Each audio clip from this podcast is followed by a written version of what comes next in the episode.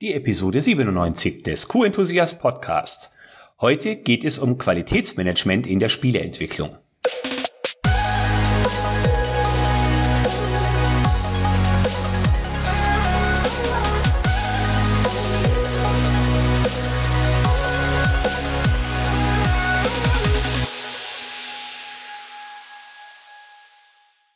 Ein enthusiastisches Hallo und willkommen zur 97. Podcast-Episode.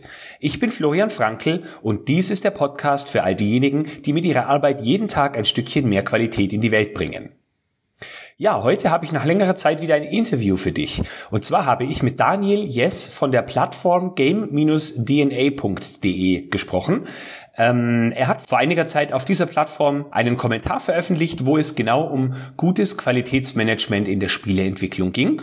Und naja, da habe ich mir gedacht, lade ich den Daniel mal ein, um über eine Sache zu sprechen, über die wir uns oft wenig Gedanken machen. Also Dinge wie zum Beispiel Spiele, äh, die wir jeden Tag verwenden, die uns zu unserer Unterhaltung dienen ähm, und bei denen wir oft vergessen, wie viel Qualitätsmanagement oder wie wichtig Qualität bei der Herstellung dieser Produkte oder Softwarelösungen eigentlich ist.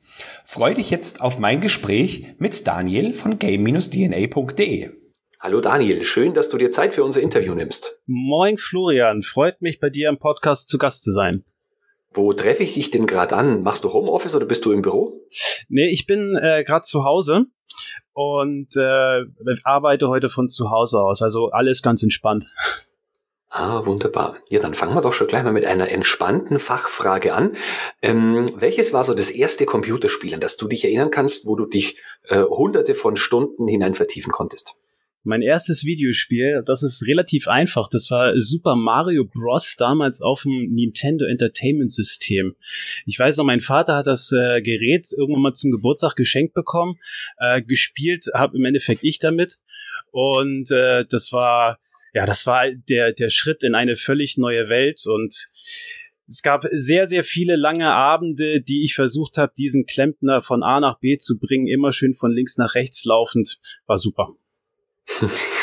Stimmt, ich weiß gar nicht, wie viel Zeit ich mit diesem Spiel verbracht habe. Äh, mir ging es da nämlich ähnlich. Wobei das erste, mit dem ich angefangen habe, war tatsächlich auf dem Atari. Und zwar war das äh, so ein Spiel, mit dem man einen Cowboy, äh, also es waren zwei Cowboys, die sich gegenüberstanden. Und ich weiß nicht mehr, wie das heißt, aber äh, die haben sich gegenseitig quasi abgeschossen, so ganz rudimentäre Würfelchen in, in Form eines Cowboys. Und dazwischen waren so Hindernisse wie Kakteen oder sowas, an denen man vorbeischießen musste, um dann den anderen Cowboy treffen zu können. Okay. Damit habe ich Stunden verbracht. Das klingt natürlich auch sehr spannend. Hast du gewonnen oder? Hm, kommt drauf an, wenn keiner mitgespielt hat, habe ich gewonnen. Wenn jemand mitgespielt hat, also mein Vater, wer mitgespielt hat, habe ich nie gewonnen. Ah, Mist. Ja, die Väter. Hm, das war noch mit so einem, mit so einem Joystick, den man, also der hat so ein Drehelement gehabt. Da hast du nicht wie einen normalen Joystick nach vorne, hinten, links und rechts, sondern der hatte so ein Drehteil, wo du dann dem, dem Cowboy sagen konntest, hoch oder runter. Ja. Spannend. Ja, die gute alte Zeit. Genau, richtig, ist auch schon ein paar Wochen her. ja, aber äh, man, man hat die Erinnerung, bleibt ja auf ewig, ne? Das stimmt.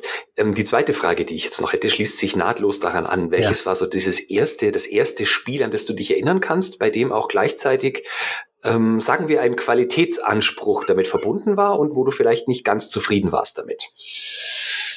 Das erste Spiel.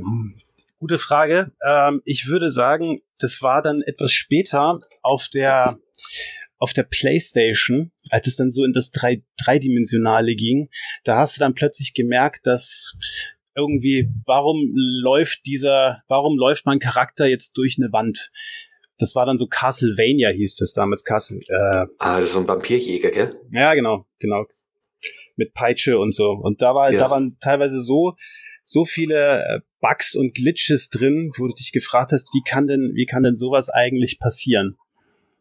Und wie hast du dir das erklärt? Weil ich meine, das, das war ja vor 20 Jahren oder so. Hattest du dafür eine Erklärung? Wie das ging da so in dir vor? Oder warst du einfach nur unzufrieden, dass es jetzt nicht richtig funktioniert? Na, eine richtige Erklärung hatte ich damals tatsächlich noch nicht. Ich habe einfach nur beschlossen, das ist ein schlechtes Spiel, das fasse ich nicht mehr an. Mhm. Ähm, die, die, Sache mit, mit Qualität und so und wie, dann, wie man ja den Einblick dann bekommt, das kam natürlich alles dann erst ein bisschen später. Mhm. Ja, danke für die, für die Einblicke. Mir ging es tatsächlich immer so, dass ich meistens nicht an die Qualität eines Spiels gedacht habe. Also die Qualität äußert, äußert hat sich mir immer dadurch geäußert, dass es mir Spaß gemacht hat, dieses Ding zu spielen. Ähm, ähm, aber meistens äh, war ich unzufrieden, wenn es mir zu schwer vorkam oder ich einfach nur zu schlecht war. Ja, das ist so die Sache, weil ich gerade meinte mit der mit der kindlichen Verklärtheit. Es gab natürlich schon früher Spiele, die ähm, nicht ganz sauber programmiert waren. Also wo dann zum Beispiel sowas hattest, dass du einen Sprung gemacht hast und dann bist du durch die Plattform durchgefallen.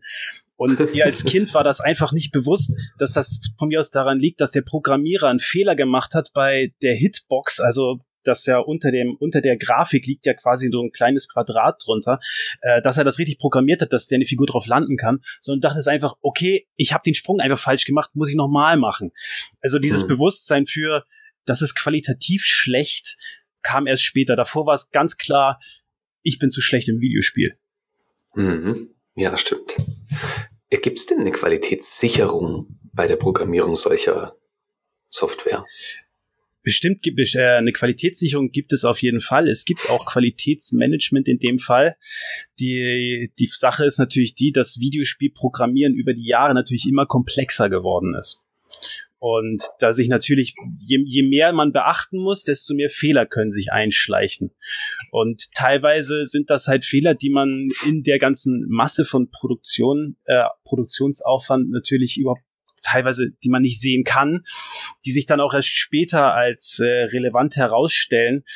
Ich mache jetzt mal als Beispiel, wenn du jetzt ein Spiel hast und das geht jetzt in, in die Testphase und dann lässt du das 5000 Leute testen und 5000 Leute testen es und haben überhaupt kein Problem damit. Und dann lässt du das Spiel in den freien Handel los und plötzlich spielen es Millionen Leute. Und dann stellst du fest, Moment, bei, bei 5000 Leuten hat es funktioniert, aber bei 800.000 funktioniert es dann schon wieder nicht mehr so richtig. So, mhm. das sind dann natürlich die Sachen, wo man dann erst nachher, wenn es wirklich dann live geschaltet ist, weiß, ob es funktioniert oder nicht. Wobei 5000 ja schon wirklich eine große Stichprobe ist. Verglichen mit, mit, mit äh, Millionen natürlich nicht, aber trotzdem, so absolut gezählt gesehen sind 5000 schon eine ordentliche Zahl. Würde ich vielleicht auch erstmal davon ausgehen, ja, das scheint ja zu klappen. Sollte man eigentlich denken, ja, aber die Geschichte, gerade die in der letzten Zeit, hat uns ja genug Beispiele geliefert, dass es nicht immer funktioniert. Mhm. Wenn so ein Spiel neu entwickelt wird, wann kommt da ein, ein sagen wir, Qualitäts- oder Testgedanke? Mein Testen ist ja auch eine Art Qualitätskontrolle oder Sicherung. Wann kommt das, wenn wir so ein Spiel andenken, zum ersten Mal zur Sprache? Also generell kann man ja sagen, dass so eine Videospielproduktion, dass die sich ja in äh, verschiedene Abschnitte ja einteilen lässt. Also mhm. du fängst ja an, dass du eine grundsätzliche Idee hast und du dann dein Konzept darauf entwickelst. Danach kommt dann, wie finanziere ich das, wie ist der Kostenplan? Und dann gehen wir in die Produktionsphase, wo man dann anfängt, man fängt an Levels und Missionen zu designen und das Drehbuch zu schreiben für die Geschichte. Man fängt an, die künstliche Intelligenz zu programmieren, man fängt an mit der Physik-Engine und der Grafik-Engine da, sich so die ersten Teste zu machen. Und eigentlich fängt da auch schon ja das Qualitätsmanagement an. Wenn du, wenn du schon feststellst, dass äh, im im Start, wenn dass deine Figur so grob, wie du sie bisher programmiert hast, nicht funktioniert in der Welt, die du dir vorstellst, dann solltest du vielleicht mal überdenken, ob deine Figur dann passt. Na, also du, du, wenn du so eine, wenn du so eine Figur baust, na, mhm. dann hast du natürlich erstmal ein, ein grobes Gerüst darunter. Das ist ja noch keine, das ist ja noch keine Figur mit Gesicht, mit Mimik und dergleichen, mhm. sondern du hast ja einfach nur so ein Strichmännchen, nenn ich's mal. Ja. Na, und wenn du da schon merkst, dass das in der, in der Welt, die du drumherum gebaut hast, ja, so in, deine, in deinem Raum, in dem sie sich bewegen soll, dass es da nicht richtig funktioniert, weil es da dann durch die Wände durchlaufen kann oder der Fuß die ganze Zeit im, im Boden äh, im, äh, im Boden ah. versinkt. Solche Sachen meine ich, ja. Das, das ah. siehst du dann ja schon relativ früh, dass das dann ja, nicht okay. funktioniert. Ich habe jetzt, ich hatte jetzt im Kopf, ich will eine Lara Croft bauen und dann ist es doch leider ein Klempner geworden. Da habe ich jetzt ich den Denkfehler. nee, ich fange ein bisschen früher an. Ich bin noch nicht beim Design. Ich bin wirklich nur ja. bei der Grundstruktur einer, einer Computerfigur. Da ist ah. ja, da ist ja so ein Gitter drunter. Mhm. Ein Gitter, kannst du das mal vielleicht ganz kurz erklären? Dass, äh, also da habe ich jetzt gar keine Ahnung von. Du hast vorhin was von einer Plattform gesagt, wo man drauf laufen kann und dem Gitter. Für ja, mich also, sind das alles Pixel. Ja, Pixel sind ja schon länger nicht mehr. Also mit, mit Einstieg in die dreidimensionale Welt wurde ja aus Pixeln wurden ja Vektoren. Äh, kurze Frage, hörst du mich noch? Ja. Gut, weil mein Monitor gerade ausging, deswegen war ich gerade verwundert. Okay. Ähm, ich fange nochmal an. äh, ähm, jetzt, wir sind ja mittlerweile schon nicht mehr bei den Pixeln. Wir sind ja mittlerweile in der Berechnung im dreidimensionalen Raum und da sind es Vektoren, die man da in erster Linie anstellt, äh, Vektorenberechnung, die man anstellt. Ähm, und da läuft es so, du musst dir vorstellen, alles, was du machst, wird erstmal grob an einem Raster ausgerichtet. Ja, du hast halt, und das sind alles Linien, sind so, so wie in der Kunst mit, mit Fluchtpunkten und dreidimensionalen Zeichnungen und all sowas arbeiten.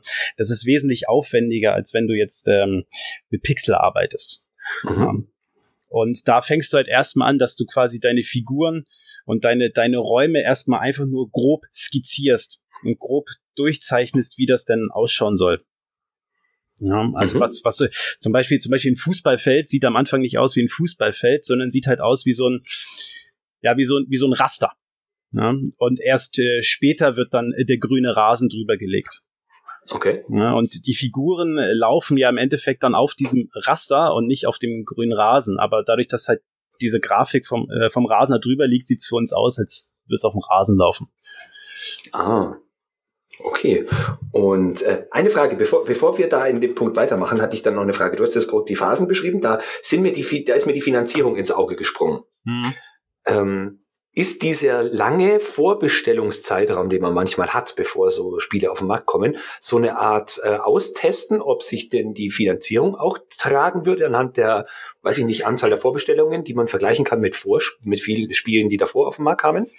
Meinst du jetzt diese Boxen, die du zum Beispiel in den technischen, in den Technikkaufhäusern so stehen siehst, Vorbestellerbonus und all dergleichen? Ja, zum Beispiel. Ja. Ich gehe davon aus, dass die festes, äh, fest mit im Finanzierungsplan einkalkuliert werden mittlerweile, ja. Achso, also man entscheidet anhand der, der, der Vorbestellungen nicht, ob man das Produkt überhaupt auf den Markt bringt nein, oder nicht. Weil nein, nein, nein. Man, man fängt, eigentlich fängt man, fängt man an, das Spiel zu programmieren ja, also das ist in der inter, ein interner Prozess, dass du in, äh, in so einem Studio sitzt und sagst, wir wollen Spiel XY machen. Mhm. Äh, wie viel Geld haben wir dafür zur Verfügung? Einkalkuliert wird natürlich das und das und dann und da kommen dann halt auch die ähm, Vorbesteller dann eventuell mit rein. Ja. Und äh, so ein ganz normaler Kostenplan. Ne? Ach so, okay. Gut. Ja, dann wieder zurück. Ja. Wir haben jetzt unser grobes Raster. Die Figur bewegt sich, wie sie soll. Wir haben noch äh, kein Fußballfeld, sondern immer noch nur unser Raster. Wie geht's weiter? Ähm, wo war ich denn jetzt gerade? Genau, ja, wir, wir, wir bauen dann ähm, die künstliche Intelligenz. Also ich bleibe einfach mal beim Beispiel Fußball, das ist, glaube ich, am ja. einfachsten. Ne? Du fängst natürlich dann auch an, also äh, die künstliche Intelligenz zu bauen, dass du, ähm, dass deine Verteidiger richtig verteidigen, dass dein Stürmer richtig stürmt. Ne? Dass du weißt, wenn du schießt, wo das Tor steht und so. Entschuldigung, die Fußballfloskel. Ähm, sol solche Sachen werden dann natürlich alle programmiert. Ja. Aha, und äh, dann äh, irgendwann kommt dann auch der, der weitere Schritt, dass du anfängst, äh, Spieler, also reale Spieler heutzutage ja abzufotografieren und dann ihr Gesicht auf so ein 3D-Modell von einem Fußballspieler draufzuziehen. Da kriegen die Geld dafür, oder wenn man ihr Gesicht dann nimmt? Ja, da kriegen die eine ganze Menge Geld dafür. Ui. Ja, also zum Beispiel also gibt's gibt's ja zwei große große äh, äh, Hersteller von äh, von äh, Fußballvideospielen. Das eine ist ja Konami mit Pro Evolution Soccer und das andere ist mhm. Electronic Arts mit der FIFA-Reihe. Ja. Und die zahlen jedes Jahr einen ordentlichen Millionenbetrag an Lizenzen, um die Spieler ablichten zu dürfen in ihren Spielen. Genaue Zahlen kenne ich da leider nicht. Ja, ich glaube, da werden sie sich davor hüten, das öffentlich zu machen. Ja, hm. Vielleicht ein Schokoriegel oder so. genau. Oder die, die Spieler dürfen dann selber auch mal das Spiel spielen. Ja, die kriegen es alle, die alle zu Weihnachten unter den Baum gelegt. Mit herzlichen ja. Dank zu. Ähm, dann war der nächste Punkt, den du da jetzt hier hattest, auch schon so eine Art Drehbuch.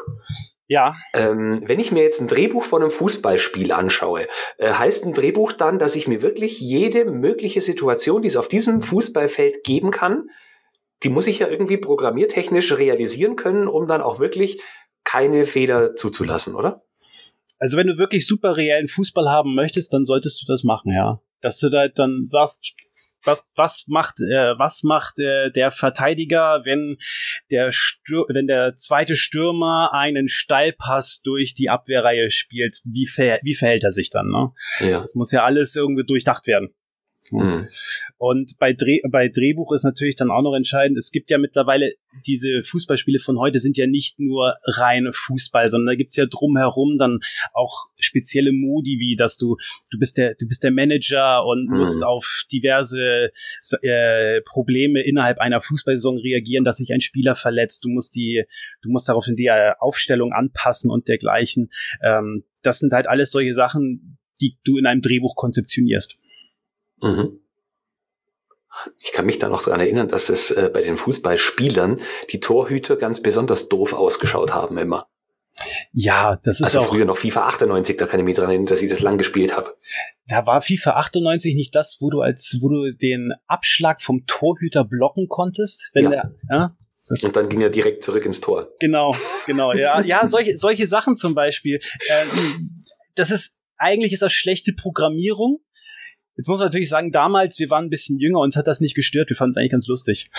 Mhm. Stimmt, ja. Das ging mir genauso. Äh, also mir ging es nicht so, weil ich war Torhüter und habe immer gelitten mit den echten Torhütern, oh. denen das wirklich passiert. Okay, na das ist natürlich dann schade, ja.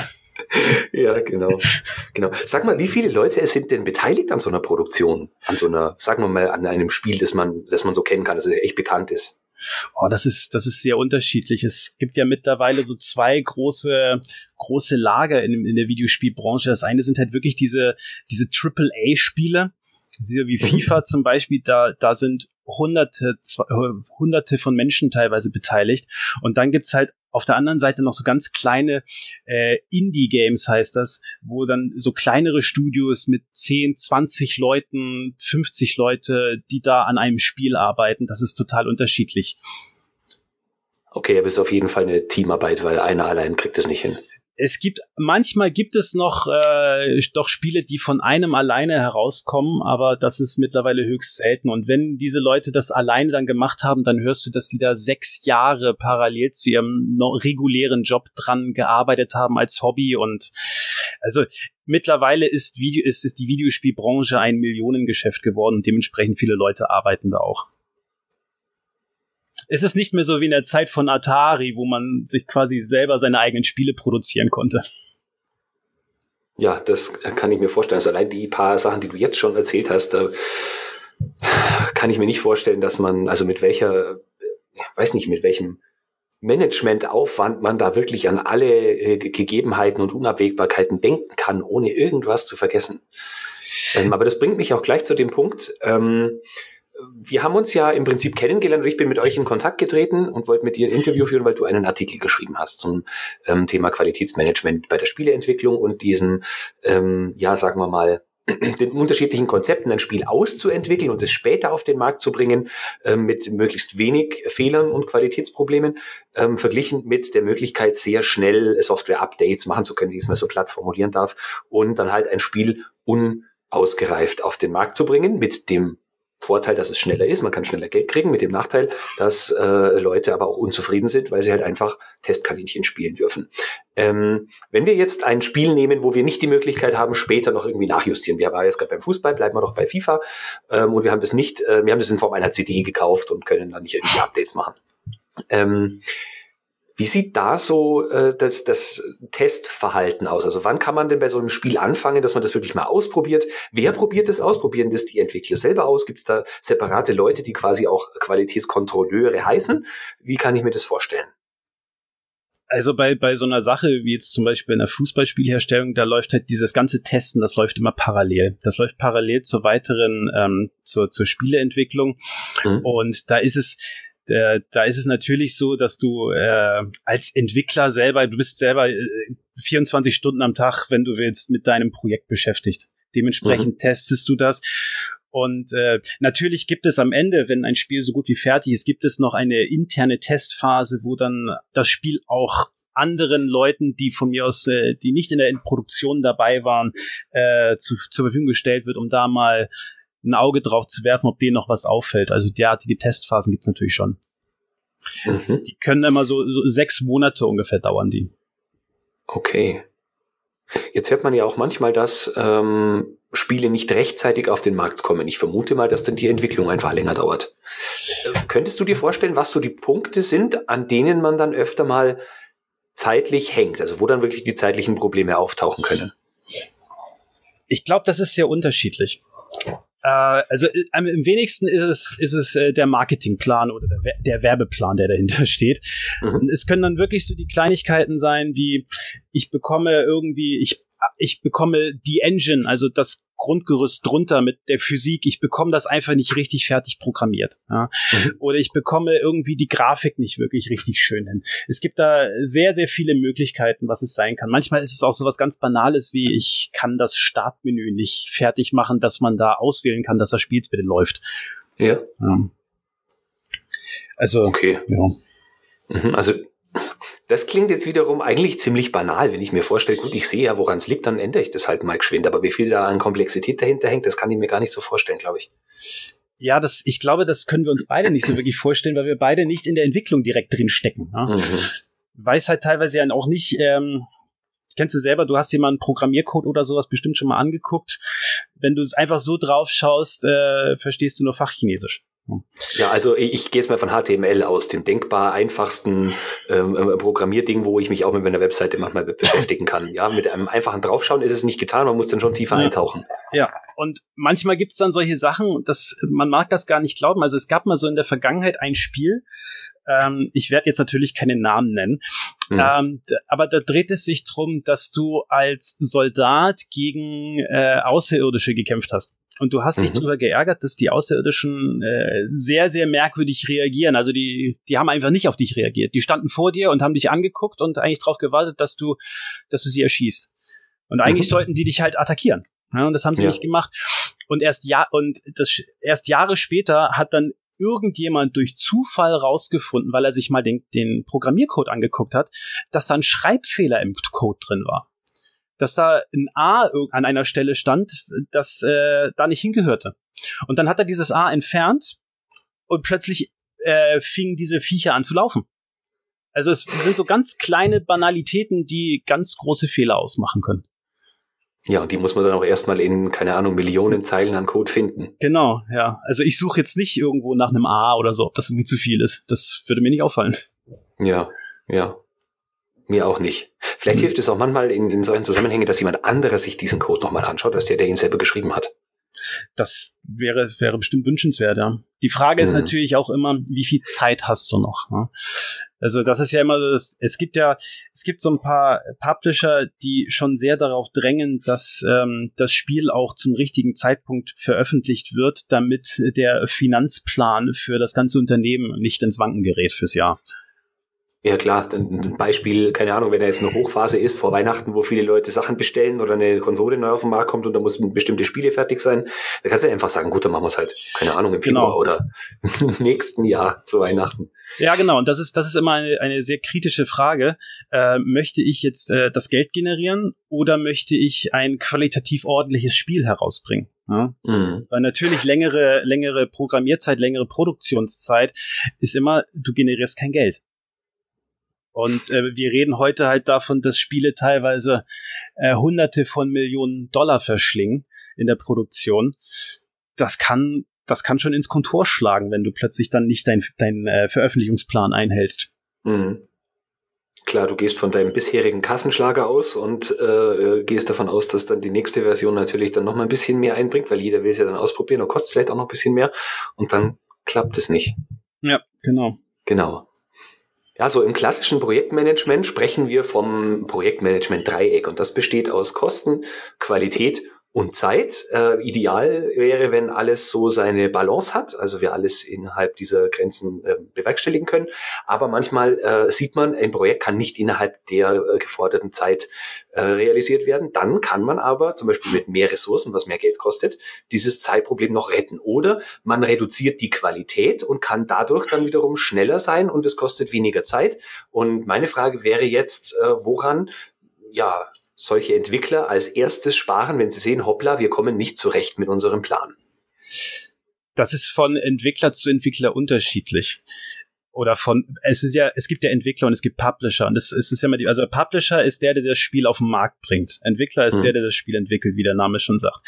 Und das ist natürlich immer so ein so eine Geschichte wie viel Druck macht der Publisher auf den Entwickler äh, bring das macht das Spiel jetzt gefälligst fertig wir müssen Geld generieren Ja, da gibt es, da gibt es so in der Vergangenheit gab es schon ein paar Publisher, die da ein bisschen mehr Druck auf die Entwickler gemacht haben. Und dann gibt's andere, die dann zum Beispiel sagen, ich verschiebe das Spiel lieber nochmal um ein halbes Jahr, um den letzten Feinschliff zu machen. Ja, also es gab jetzt gerade so in der letzten Zeit ja so äh, zwei Spiele, die mir persönlich besonders negativ aufgefallen sind. Äh, ich werde keine Namen nennen, aber da, ähm, da fragst du dich dann schon, warum veröffentlicht ihr das und warum lasst, lasst ihr euch nicht einfach noch noch ein halbes Jahr Zeit, um den Feinschliff da zu machen? Ja? Mhm. Weil also das eine ist ein, ist ein, ist ein Prügelspiel, ist ein Kampfspiel. Und ähm, wenn, wenn du deinen Kampf nicht gewinnen kannst, weil dein Gegner einfach nicht mehr im Ring steht, dann fragst du dich schon, wo ist denn der hin? Ne? ja, so, das, und das sind, das sind so essentielle Sachen, wo, ich mir, wo, wo man sich dann sagt, das, das kannst du doch nicht veröffentlichen zu dem Zeitpunkt. Und ähm, ja, ich glaube, manche, manche Publisher sind sich da, die, die, die wägen dann ab, wie viel, wie viel Ärger von den Spielern können wir uns erlauben. Ja. Um das Spiel, und das Spiel macht trotzdem noch Gewinn. Mhm. mhm. Was man mhm. nur nicht bedenken, was man nur bedenken sollte, ist, was du dieses Jahr schlecht machst bei deinem Spiel, wird nächstes Jahr dir eventuell als ähm, negatives Echo gleich wieder zurückkommen. Ja. ja. Denn wenn, wenn ich jetzt so da sage, beim, beim Fußballspiel, ich sag jetzt mal, äh, das Fußballspiel dieses Jahr ist total schlecht und total, total blöd programmiert, werde ich nächstes Jahr bestimmt nicht sofort gleich am ersten Tag kaufen und wir sagen, ja, ich, zweite Chance. Ja. Stimmt, man zerstört dann auch die Vorfreude drauf. Genau. Auf den nächsten Teil. Genau das. Äh, ja, und ich glaube mir, so, so wild ist, wäre das doch auch nicht, wenn man sagt, gut, dann äh, verschieben wir halt äh, das Release-Datum ein bisschen. Also natürlich diese saisonale Punkt, den du angesprochen hast, den sehe ich schon. Ja. Ähm, aber für den Spieler an sich, glaube ich, wäre es doch auch von Vorteil, dass er ein funktionsfähiges Produkt bekommt, zwei Wochen später, als wenn er was kriegt, äh, das einfach noch nicht ausgereift ist also da kann ich jetzt nur subjektiv sprechen, für mich ja. auf jeden Fall. Ich habe nämlich nicht die große Lust, äh, irgend so ein Testkaninchen zu sein, habe ich es in meinem Artikel auch genannt, sondern ich möchte ein, ein Spiel haben. Und man ist als Spieler natürlich auch ähm, bereit, manche Sachen so ein bisschen zu ver nicht zu verzichten, aber ich, ich, ich sehe auch mal über einen Programmierfehler hinweg, weil ich ja weiß, wie viel, wie viel Aufwand in so einer Produktion eines Videospiels steckt da, da sehe ich dann drüber hinweg, dass ja gut, dann ähm, läuft er halt da halb durch die Wand oder irgendwie sowas, weil da die Grenze nicht richtig gezogen wurde in der Programmierung. Das mhm. ist das ist dann das ist dann in Ordnung, solange das komplette Spielsystem und die Spielerfahrung davon nicht nicht groß beeinträchtigt wird. Aber wenn es halt so essentielle Fehler sind, dass halt Sachen nicht funktionieren. Ich meine, stell dir mal vor, du würdest Fußball spielen und äh, du, du, du, du dribbelst dich zum Strafraum und dann ist das Tor weg. So, und du mhm. kannst kein Tor schießen. Was, ja. was, was ist das? Ja, also da, ja. da fragst du dich dann schon, mit wem wollte ich, wollte ich das hier eigentlich gerade, wem wollte das verkaufen? Mhm. So. Also mir ist es ja. grundsätzlich lieber, dass, dass, dass man, dass man ein Spiel lieber ein bisschen verspätet auf den Markt bringt, äh, weil äh, Shigeru Miyamoto, das ist der äh, Schöpfer von Super Mario, den wir gleich am Anfang unseres Gesprächs hatten, der hat mhm. mal gesagt, ein verspätetes Spiel hat noch die Möglichkeit, äh, gut zu sein, aber ein schlechtes Spiel oder ein, äh, ein zu schnell rausgebrachtes Spiel wird wahrscheinlich für immer schlecht sein. Mhm. Stimmt, da ist was Wahres dran. Hm. Ich vergleiche das ja auch immer so ein bisschen mit, mit anderer Software, die jetzt nichts mit Spielen zu tun hat, aber äh, ich probiere sehr gerne Apps aus, wenn da irgendwas Neues auf den Markt kommt, gerade wenn es irgendwie vielleicht auch mit Produktivität oder so zu tun hat. Ich gebe diesen Programmen nicht viele Chancen. Also erstes Testkriterium ist, wenn, wenn ich mich registrieren muss und das funktioniert nicht ordentlich. Oder ich kriege irgendwelche fünfstelligen äh, Zwei-Wege-Authentifizierungscodes, das ist noch okay, aber kürzlich habe ich einen 15-stelligen Authentifizierungscode bekommen, den ich hätte im Handy eintippen müssen. Da habe ich dann schon keine Lust drauf.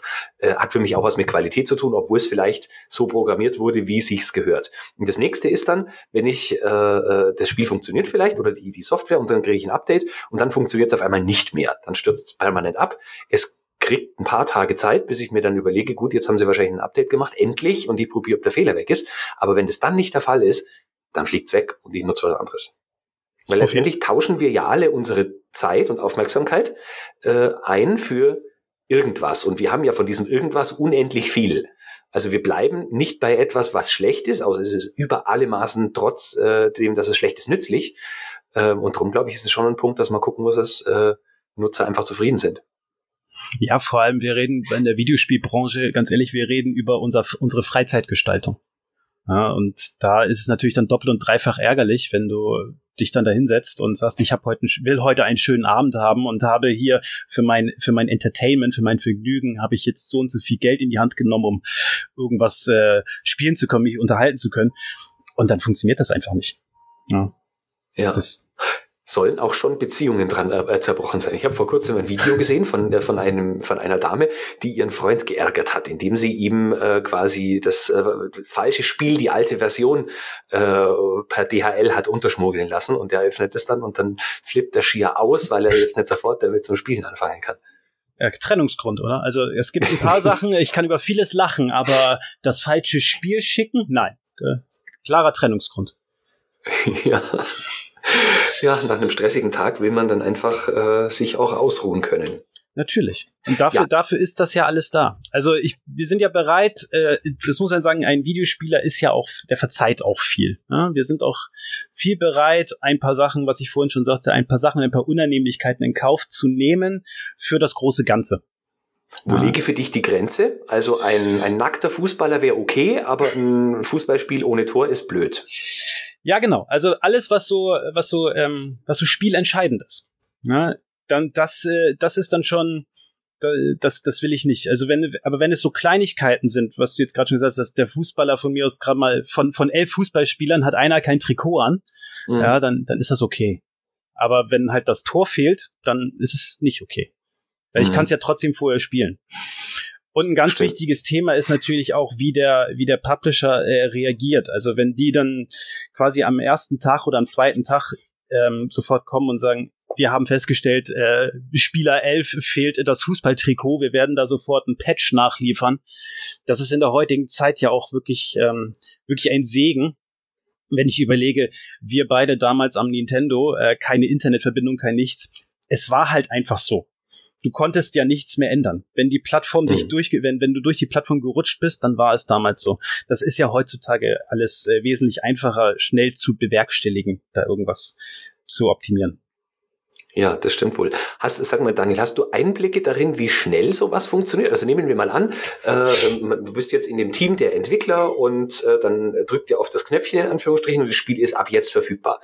Dann hocken da wahrscheinlich einen ganzen Haufen Leute, die das beobachten, wie die Nutzer das nutzen und ob es dann schon schnell auf den sozialen Netzwerken irgendwie Rückmeldungen gibt oder so.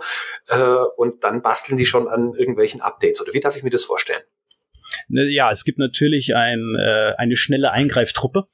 Hm die ähm, dann, dann schon beobachtet, wie sich der Launch eines Spiels so verhält und wie die Reaktion bei den Videospielern so ist. Da gibt's ja heutzutage auch über soziale Medien, da gibt's ja alles Mögliche, was dann da an, an Echo zurückkommt. Ähm, und dann wird natürlich an manchen Stellen mit heißer Nadel gestrickt. Äh, bei anderen Sachen, wo man dann ein bisschen genauer gucken muss, woran das liegt, da wird sich dann natürlich auch ein kleines bisschen Zeit gelassen. Also es gibt ja Deswegen gibt es ja auch unterschiedliche Arten von, äh, von, von Patches. Es gibt dann die sogenannten Hotfixes. Das sind halt die mit heißer Nadel gestrickt, von wegen, oh mein Gott, das müssen wir ganz schnell hier einmal ändern, damit das Spiel überhaupt spielbar ist, zum Beispiel.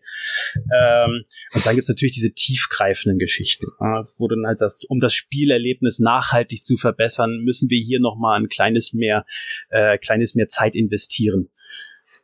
Mhm.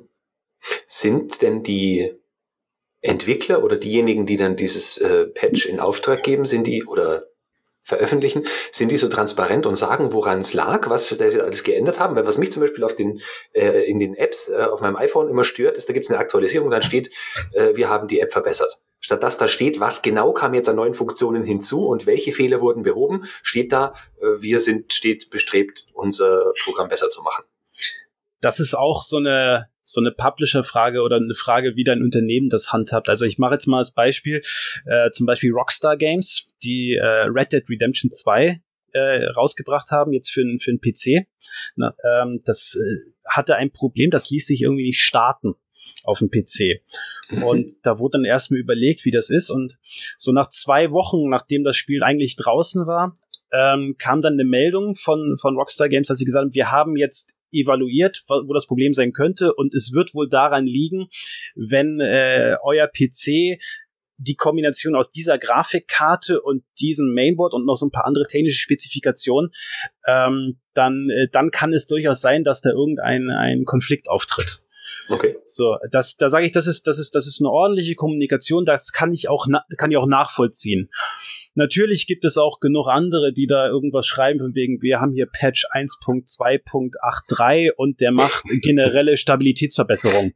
Ja, toll. Gibt's Stimmt, natürlich auch. kann keiner was anfangen. Ja, aber es klingt gut. Klingt gut. Man darf, ja nicht, man, man, darf ja auch nicht vergessen, dass da manchmal auch ganz schön viel Marketing-Sprech damit drin ist. Ja. Hm. Ich würde gerne noch auf das Endergebnis äh, kurz zu sprechen kommen. ähm, und auf Reklamationen. Im Qualitätsmanagement sind Reklamationen ja eine ganz wichtige Sache. Ähm, jetzt kommt es natürlich darauf an, wie definiere ich Reklamation, weil, wie wir gerade schon gesprochen hatten, gibt es natürlich in der Spielewelt äh, negative oder auch in der Produktewelt allgemein äh, negative negatives Feedback auf sozialen Medien, in Produktbewertungen und, und, und. Ähm, ist dir bekannt, dass es auch so eine Art Schadensersatzansprüche gegen äh, Publisher gibt, weil ein Spiel nicht funktioniert? es gibt äh, es gibt diese Bestrebungen in der Richtung. Also das Problem ist halt, äh, Software ist meistens ja vom Umtausch ausgeschlossen. Ja. Und äh, deswegen teilweise gekauft wie gesehen. Es gibt mittlerweile allerdings so ein paar Situationen, ähm, die zum Beispiel ein, ein, ein Spiel heraus äh, betreffen, was so letztes Jahr rausgekommen ist. Da haben, äh, da haben Videospielnutzer bei Sony direkt gesagt, das Spiel ist kaputt und wir können es nicht spielen. Und daraufhin hat Sony ihnen dann das Geld zurückgegeben oder zurückgestattet. Also es gibt schon diese, diese Möglichkeit der Schadensersatz würde ich es jetzt nicht nennen, weil was passiert dir denn? Dir passiert ja kein körperlicher Schaden dadurch oder kein, kein finanzieller, also gut, du hast das Geld ausgegeben, aber ein finanzieller Schaden, der wird dir halt dann dort zurückerstattet, wenn es nicht funktioniert. Mhm. Ähm, das Problem ist halt jetzt gerade an die Emotionen, die man verspürt, wenn was nicht richtig funktioniert. Und ich mache dann aufgrund dieser Emotionen irgendwas kaputt.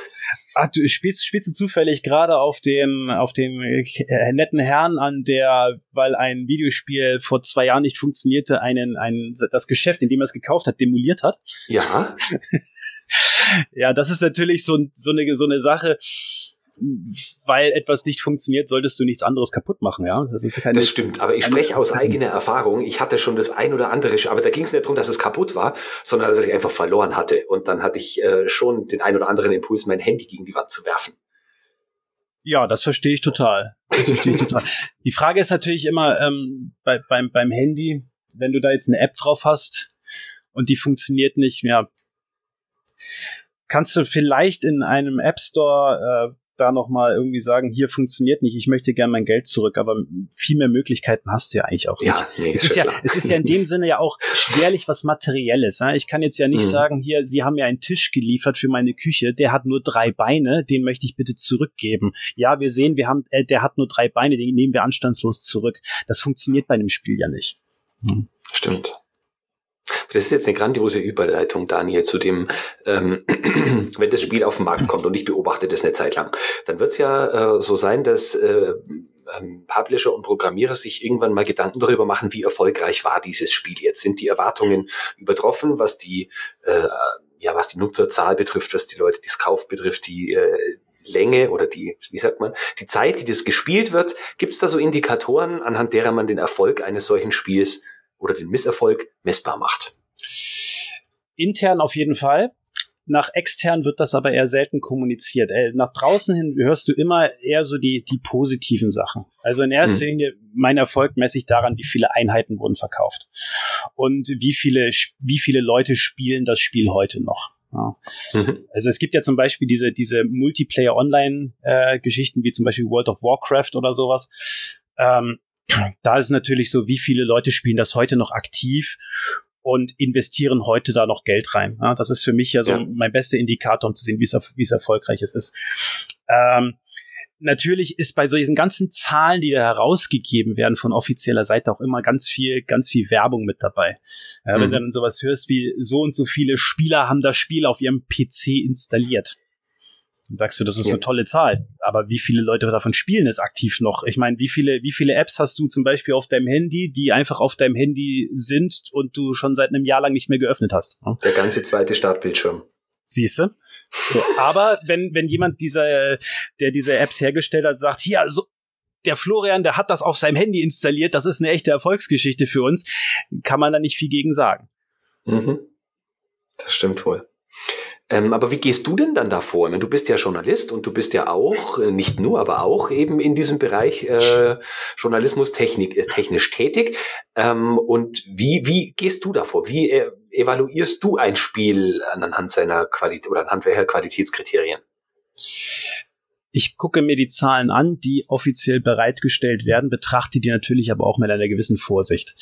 Weil ich ja in viele Spiele habe ich ja schon im Vorfeld einen Einblick bekommen, wie die Produktion teilweise läuft äh, oder wie sich das Spiel am Anfang verkauft und dergleichen. Und ich verfolge ja auch durch, durch, mein, durch meinen Job, wie sich so ein Spiel weiterentwickelt.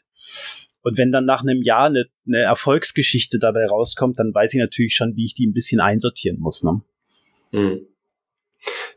Ähm, formulierst oder entfachst du auch Erwartungen, bevor ein Spiel schon auf dem Markt ist? Weil das hat man ja auch oft, dass Menschen äh, das erstmal haben testen dürfen und dann äh, machen sie auf YouTube gleich ein Review davon und so. Und das ist ja doch alles relativ subjektiv. Wie gehst du davor? Ich bin ein großer Freund des objektiven Journalismus. Und ähm, natürlich passiert es schon mal, dass dir was angeboten wird oder dass du, dass du irgendwo eingeladen wirst zur exklusiven Präsentation von, in der, in der Hoffnung, dass du möglichst wohlwollend darüber schon berichtest und den sogenannten Hype ein bisschen schürst. Ähm, ich, weiß, ich bin nicht so ein, ich bin nicht so ein großer Freund davon, weil ähm, im Endeffekt ist doch immer nur wichtig, was dann, was dann rauskommt. Ja? Mhm. Da, da ist man in der Vergangenheit auch schon zu oft enttäuscht worden. Okay.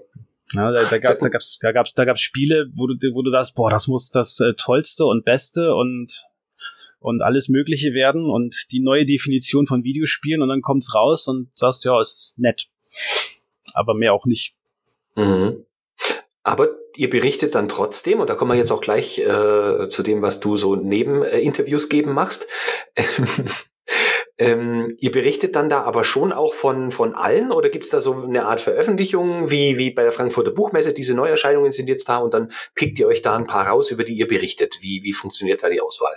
Also wir bei Game DNA, wir versuchen natürlich grundsätzlich alles abzubilden. Mhm. Alles abzubilden äh, ist natürlich ein sehr hehres Unterfangen. Deswegen haben wir, also es gibt pro, pro Tag kommen, glaube ich, 120.000 Spiele raus. Ja, allein schon, ja. allein schon auf dem, auf dem Handy, was es da alles an neuen Apps jeden Tag gibt, kennst du dich genauso gut aus wie ich. Äh, wir haben natürlich ganz klar das und das äh, sind sind sind die sind die Hauptspiele, die dieses Jahr rauskommen. Das ist natürlich, das generiert natürlich auch am meisten Leserschaft. Ja, da gibt's natürlich schon eine gewisse Wertigkeit. So. Äh, aber generell sorgen wir auch bei Game DNA dafür, dass alle sich auch gut aufgehoben fühlen und jeder seine Informationen bekommt, wie er möchte.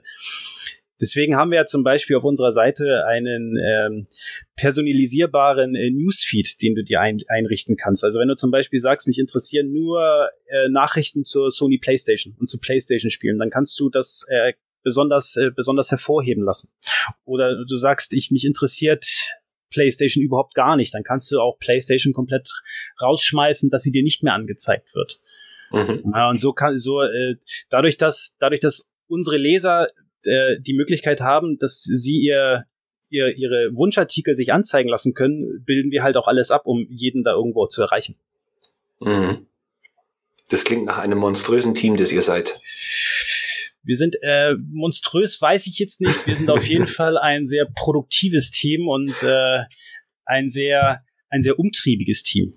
Mhm. Also wir haben schon, wir haben schon, viel, wir haben, ich, ich will jetzt nicht Spezialisten sagen, das klingt sehr hochgegriffen, aber wir haben natürlich schon Leute, die sagen, kümmern sich ein bisschen mehr um diesen Bereich von Spielen und dann haben wir andere, die kümmern sich mehr um, um den Bereich und so, so dass dann der, der Fokus da schon so ein bisschen gerichtet ist. Ne? Mhm. Ja, wie viele Leute seid ihr denn? Kannst du das sagen? Wir sind zehn Leute. Mhm. Macht, wie viele von euch machen das hauptberuflich? Hauptberuflich machen wir es zu zweit. Mhm. Okay, also da kann ich mir vorstellen, ist das, ist das viel Arbeit. Wie sieht denn so ein normaler Arbeitstag von dir aus in Sachen Game DNA? Ähm, also mein normaler Arbeitstag schaut so aus, dass ich, dass ich, wenn ich morgens ins Büro komme, dass ich dann natürlich erstmal meine E-Mails checke. Das ist immer so ein bisschen unterschiedlich. Hängt auch ein bisschen davon ab, wie die Nacht verlaufen ist. Man darf das ja nicht vergessen. Wir sind in, in äh, wir sind ja international. Äh, wenn in Japan die Sonne aufgeht, ne, geht sie hier gerade unter. So. Ja.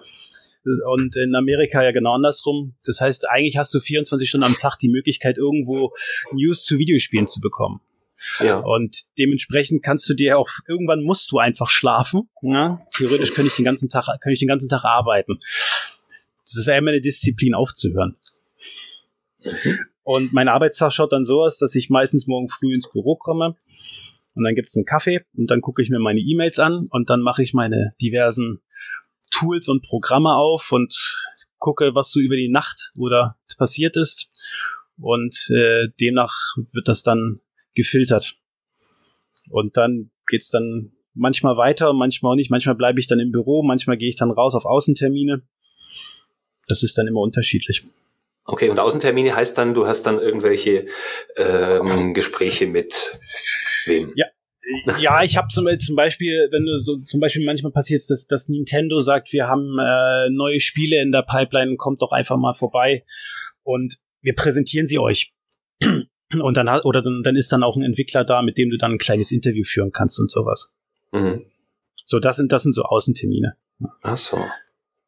Aber ansonsten oh. in der heutigen Zeit gibt es wenig, was du nicht über E-Mail und Telefon regeln kannst. Ja, das glaube ich gern. Ja. Natürlich ähm, ist die Gamescom in Köln ein Pflichttermin. Ja. Und da geht ihr alle hin? Da gehen wir alle hin, ja. Okay. Da ist dann, mhm. da ist dann jeden Tag, jeden Tag ganze Menge Interviews, ganze Menge Gespräche mit allen möglichen Entwicklern und Publishern zu führen und das Neueste und Aufregendste der Videospielewelt für das kommende Jahr zu sichten. Mhm. Okay, also wie so eine klassische Messe, die, äh, die es in verschiedenen Industriebereichen auch gibt. Genau, Genau. Mhm. Nur, dass es auf der Gamescom halt noch so einen separaten Bereich gibt für äh, Business.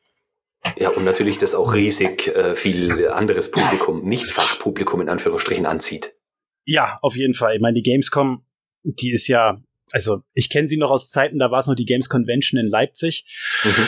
Das ist ja mittlerweile doppelt und dreifach und vierfach so groß geworden.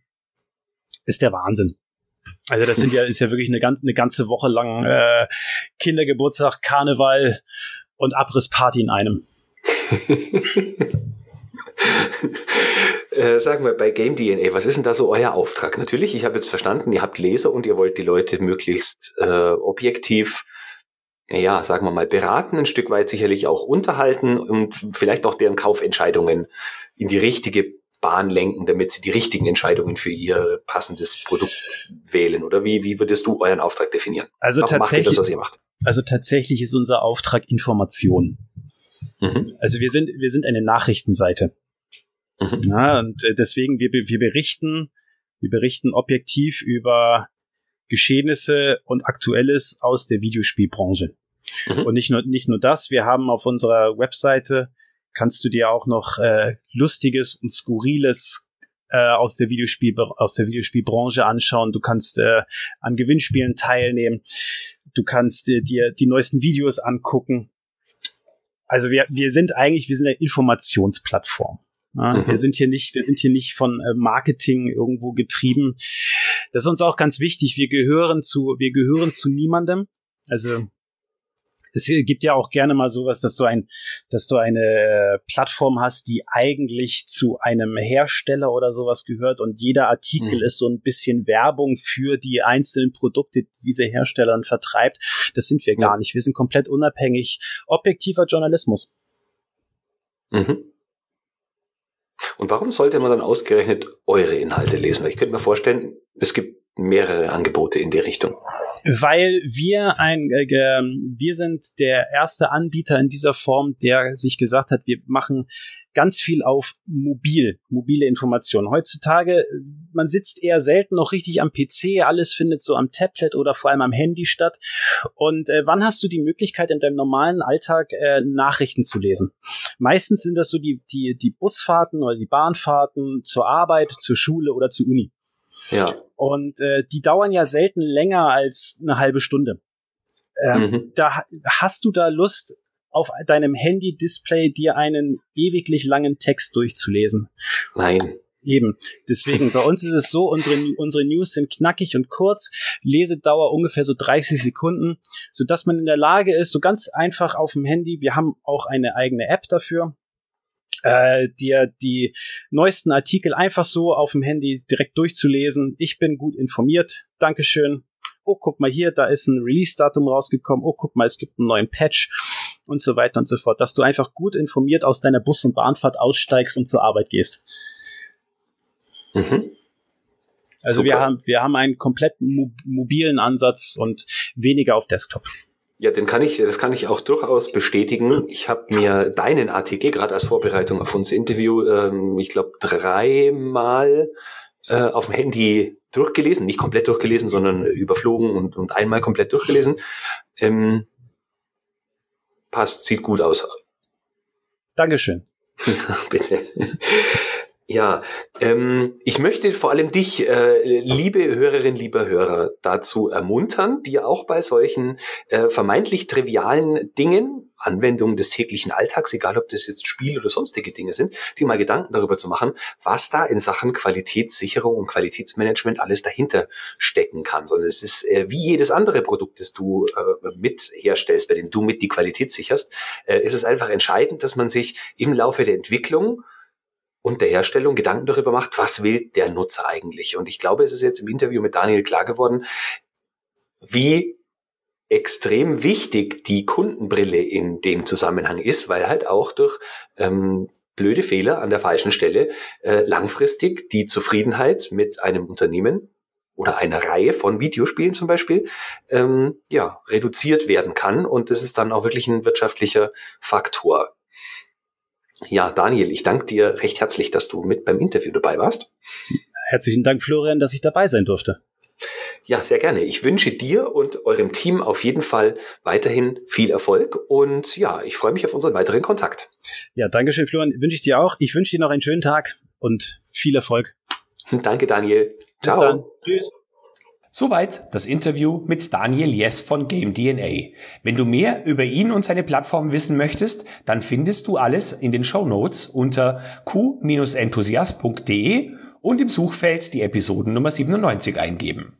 Nun wünsche ich dir noch eine grandiose Woche, bleib enthusiastisch und denk immer daran, Qualität braucht kluge Köpfe, so wie dich.